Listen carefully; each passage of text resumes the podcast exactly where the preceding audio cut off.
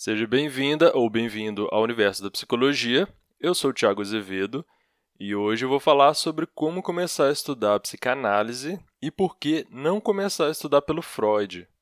Pode parecer um pouco contraintuitivo e várias pessoas falam para começar a estudar pelo Freud e às vezes tem uma certa dose de razão, a meu ver, mas com, por experiência própria e também por ver a experiência de muita gente, eu sugeriria um caminho diferente. O que, que eu sugeriria?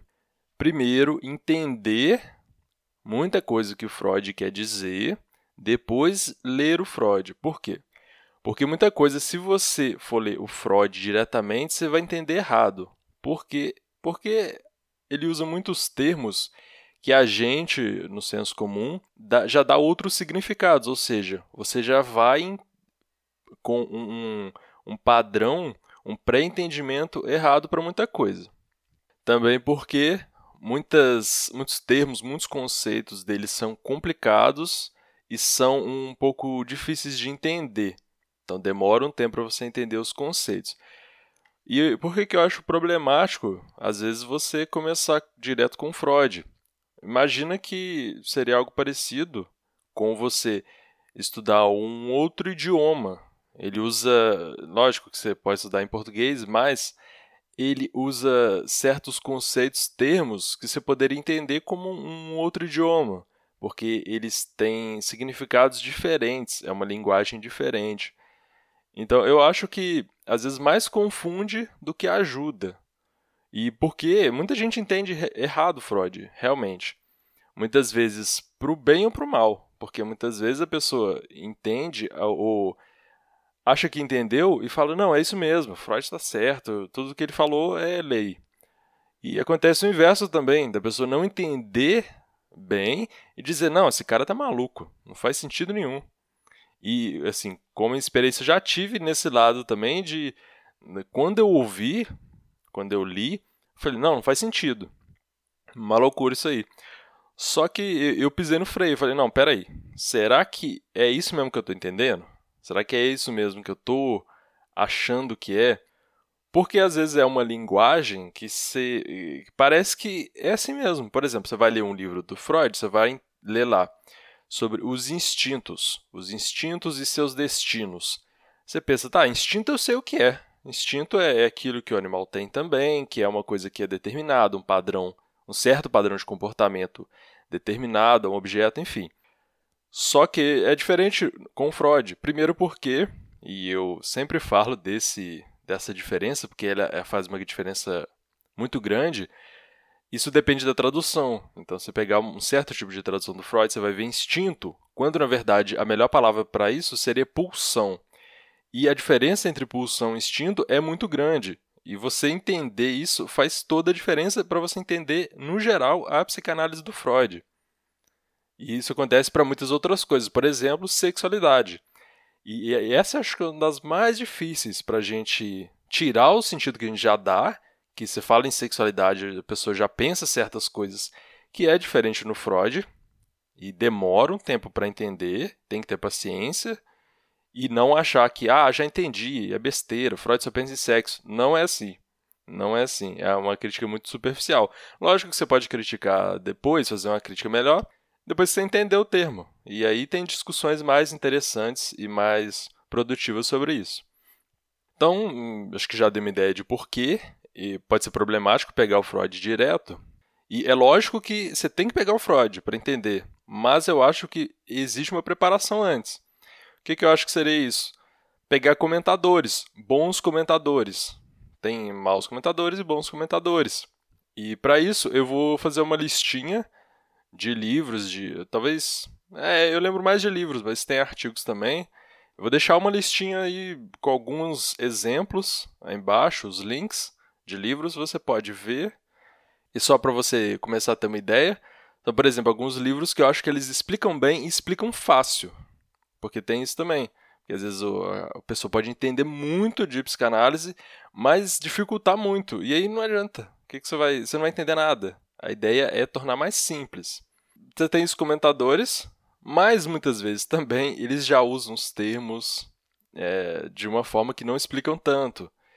E, e pode parecer, vai parecer suspeito eu falar, mas eu acho que o melhor caminho para começar, ou não é, o, não é que é o melhor caminho, mas eu acho assim, que é um bom caminho você começar pelo conteúdo que eu ofereço. Não só eu, você pode achar outras pessoas que te dão uma boa introdução à psicanálise na internet. Mas como eu produzo, às vezes, conteúdo, como eu produzo conteúdos justamente com o objetivo de começar a explicar, para a pessoa começar a entender de um jeito mais simples, eu acho que isso já é um bom começo, porque o, meu, o objetivo é esse. Não que eu seja melhor, saiba mais que todo mundo, não é isso. É, acho que é a questão do objetivo e a questão também de uma certa é, proximidade com esses problemas, porque eu estudei Freud e tive certas dificuldades, eu fui buscando saber e eu fui organizando isso de forma a entender, ah, isso aqui que a gente tem mais dificuldade no começo.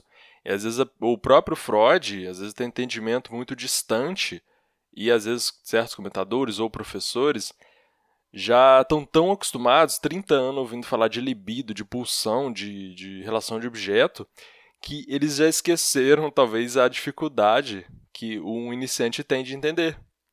Por duas vezes aconteceu uma coisa interessante comigo na faculdade, que uma vez teve monitoras de, de uma certa disciplina, não vou falar para não identificar as pessoas, mas a disciplina era difícil, a, o conteúdo a gente não entendia bem com a pessoa que dava as aulas, eu não nem vou identificar se é professor ou professor, e com a monitoria, que é o aluno ajudar a dar, conversar com os, com os outros alunos, o aluno monitor, a gente entendeu muito mais fácil, assim, em uma, uma hora, o que a gente tinha dificuldade no semestre inteiro, em vários meses. E é curioso que quando eu fui monitor também de outra disciplina, aconteceu o mesmo. As pessoas vieram falar comigo e falaram: Nossa, você explicou muito melhor do que o professor e muito mais fácil de entender. E o que quer dizer? Quer dizer que não quer dizer que isso é saber mais. Às vezes o professor está estudando aquele mesmo tema há muito tempo.